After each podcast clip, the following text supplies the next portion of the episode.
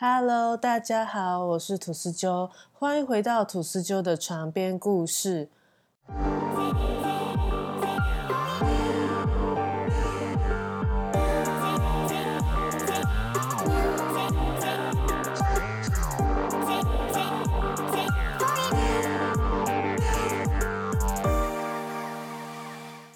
很抱歉，有一段时间都没有更新，因为最近正职的工作比较忙，而我在做每一集的 podcast 以前，都要花很多的时间去收集资料，所以前段时间都没有办法更新 podcast，请大家见谅呀。好啦，我们回到今天的主题。电影《大法师》背后的真实恶灵附身事件。一九七三年上映的《大法师》不只是有史以来最恐怖的电影，还开创了一个全新的恐怖电影类型——宗教恐怖片。这不只是恐怖电影，这是发生在一九四九年的真实故事，也是受害家庭挥之不去的噩梦。甚至由于太过害人。当事人的真名、驱魔过程等等都被相关人的掩盖多年。原著小说作者威廉·彼得·布拉提是天主教耶稣会所属的乔治城大学的学生。一九四九年八月，《华盛顿邮报》刊登了一篇社会新闻，标题为“神父解救了被恶魔附身的男孩”，引起了布拉提的注意。这已经不是布拉提第一次听到这个事件。事实上，他上圣经课的教授已经多次在课堂上提起这个在教会的小圈圈中流传的事件。布拉提也得知有一本十六页的驱魔日志的存在。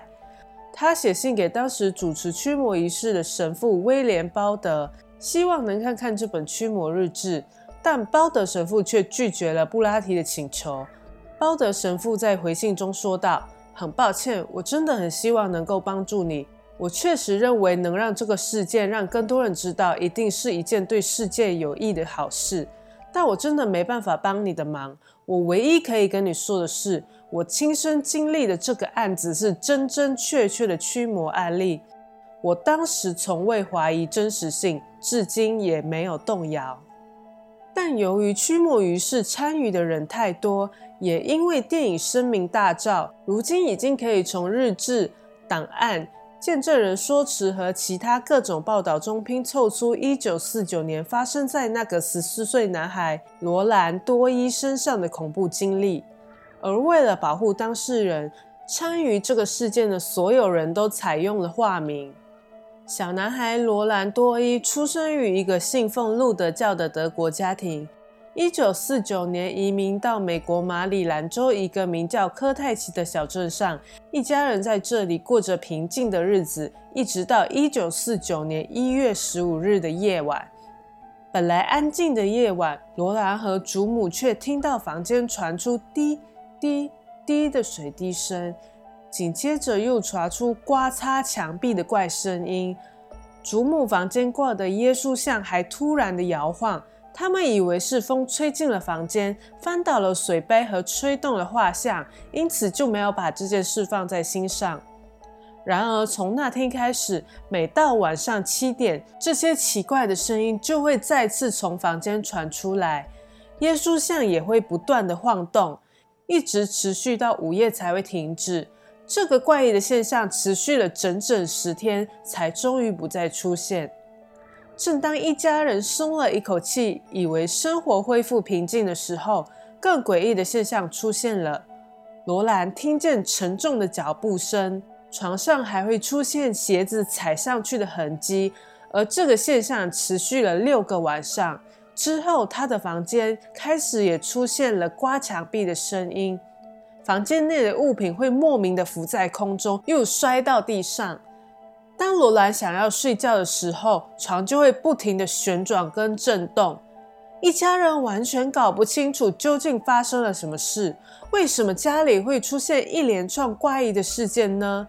最后，他们回想起他们平静生活中唯一不寻常的插曲——罗兰已经过世的姑妈提利。罗兰的姑妈提利沉迷于各种巫术。招魂术之类的神秘仪式，由于罗兰是家中的独子，再加上外来移民的关系，提利就成了罗兰唯一的玩伴。在提利的影响下，罗兰渐渐地对巫术以及一些非自然力量感兴趣。而在这一连串的怪事发生一年之前的暑假，提利教会了罗兰玩通灵板。通灵板的外形就是一种平面的木材。上面标有各类的字母啊、文字、数字或者一些其他的符号，主要就是用来跟鬼魂对话，有点类似碟仙。然而在暑假后不久，提利就过世了。这一切发生在提利去世以后。罗兰因为过于思念提利，就想透过通灵板召唤提利的亡魂。但因为罗兰只是一个未成年的小孩，根本不了解通灵板的危险性，才造成了一连串事件的发生。之后，这些异常的现象越来越变本加厉。除了怪声之外，放在厨房桌上的牛奶、食物开始自行消失。不但如此，罗兰身上还会出现奇怪的血痕，而血痕的形状就像一些咒语文字。他们放在桌上的圣经也会莫名其妙的掉落，狠狠的砸在罗兰的脚上。罗兰躺的床、坐的椅子都会毫无预警的摇动。最糟糕的是，刚开学不久的罗兰，因为学校老师不停的抱怨罗兰会故意的用力摇晃桌子，影响其他同学上课。无论他如何辩解不是自己干的，最后却只能换来被退学的命运。眼看着情况一天比一天的严重，无计可施的罗兰父母只好求助于当地的牧师路德麦斯苏兹。苏兹牧师听了整件事的来龙去脉，感到很有兴趣，于是答应了下来。一九四九年二月十七日。他到罗兰家与他们一家人共度一晚，以更了解情况，再评估用什么方式驱赶恶灵。根据《华盛顿邮报》后来对苏兹牧师的访问，与罗兰一家人同住的这一夜一点都不平静。苏兹牧师同样看见了出现在罗兰家的各种异象，包括床铺震动、物品飞起来等等。他感应到罗兰家中的恶灵至少有六个。他们家几乎完全被恶灵占领了。隔天，苏兹牧师无奈地告诉罗兰一家人，自己对这个状况束手无策，并提议他们去找天主教受过驱魔训练的神父帮忙。于是，有了第一次的驱魔仪式。驱魔仪式在位于华盛顿特区的乔治城大学医院进行，由神父爱德华修斯主导。爱德华神父回忆第一次见到罗兰。罗兰的眼神非常的空洞，只对放在桌上的圣经有反应。爱德华神父说，这是典型恶魔附身的症状。在驱魔的过程中，爱德华神父坐的椅子开始漂浮起来，撞击到墙上。随着仪式的进行，罗兰的暴力倾向也越来越激烈。医护人员不得不用束带将罗兰的四肢绑在床上，但罗兰却不知哪来的力气。一只手挣脱了束带，伸到弹簧床底下，掰断床底下的弹簧，并硬生生的将整只弹簧插在爱德华神父的手臂上。爱德华神父立刻被送往医院急救缝合。后来，罗兰被送回医院的期间，身上莫名出现疑似用爪子抓出来的伤痕，伤痕隐隐约约拼凑成一个单字：Louis。他们觉得这是一个暗示，于是决定带着罗兰前往圣路易市寻求协助。这一次，罗兰住在那里的表姐帮他们找到了真正的救星，也就是在圣路易市大学教授神学的雷蒙神父。雷蒙神父听了罗兰表姐叙述罗兰的状况后，也马上联系上自己的好友包德神父。包德神父也就是后来撰写《驱魔日志》的那个神父。他们商量以后，决定联手进行这个驱魔仪式。包德神父在日记中详细的记录了为期六周的驱魔过程。白天，罗兰看起来跟正常男孩完全没有两样，甚至可以跟医护人员一起玩纸牌游戏、看漫画等等。但只要一到傍晚，太阳下山的时候，罗兰的行为举止就会开始变得非常异常，不但会大声尖叫、暴怒、口出恶言，身上还会出现红色的线条状、不断移动的伤痕，甚至会出现 “evil”、“hell” 等字眼。一九七八年一月拆除的过程中，找到了其中四天晚上的档案记录，其中叙述了护理师如何不断的清理呕吐物，以及参与驱魔的神父的证词。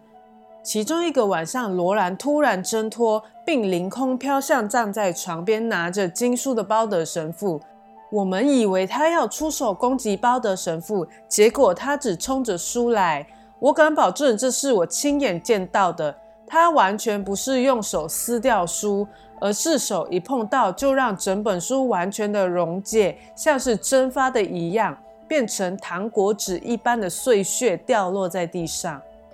一九四九年四月十八日复活节隔天上午，神父在仪式中请求圣经中的天使长圣米迦勒驱除撒旦。圣经中将堕天使撒旦从天堂驱逐出去的，就是圣米迦勒。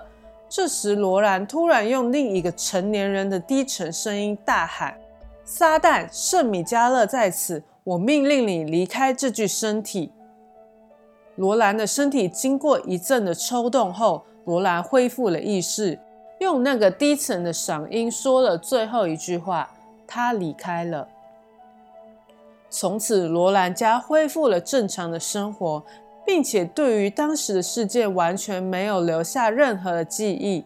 据说，罗兰长大后进入 NASA 工作，也组织了家庭，有三个小孩，并用天使长圣米迦勒的名字为他的长子命名。驱魔事件发生的二十二年后。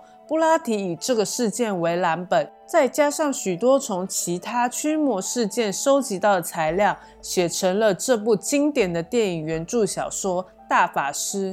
但为了保护当事人，他将主角换成了十二岁的小女孩。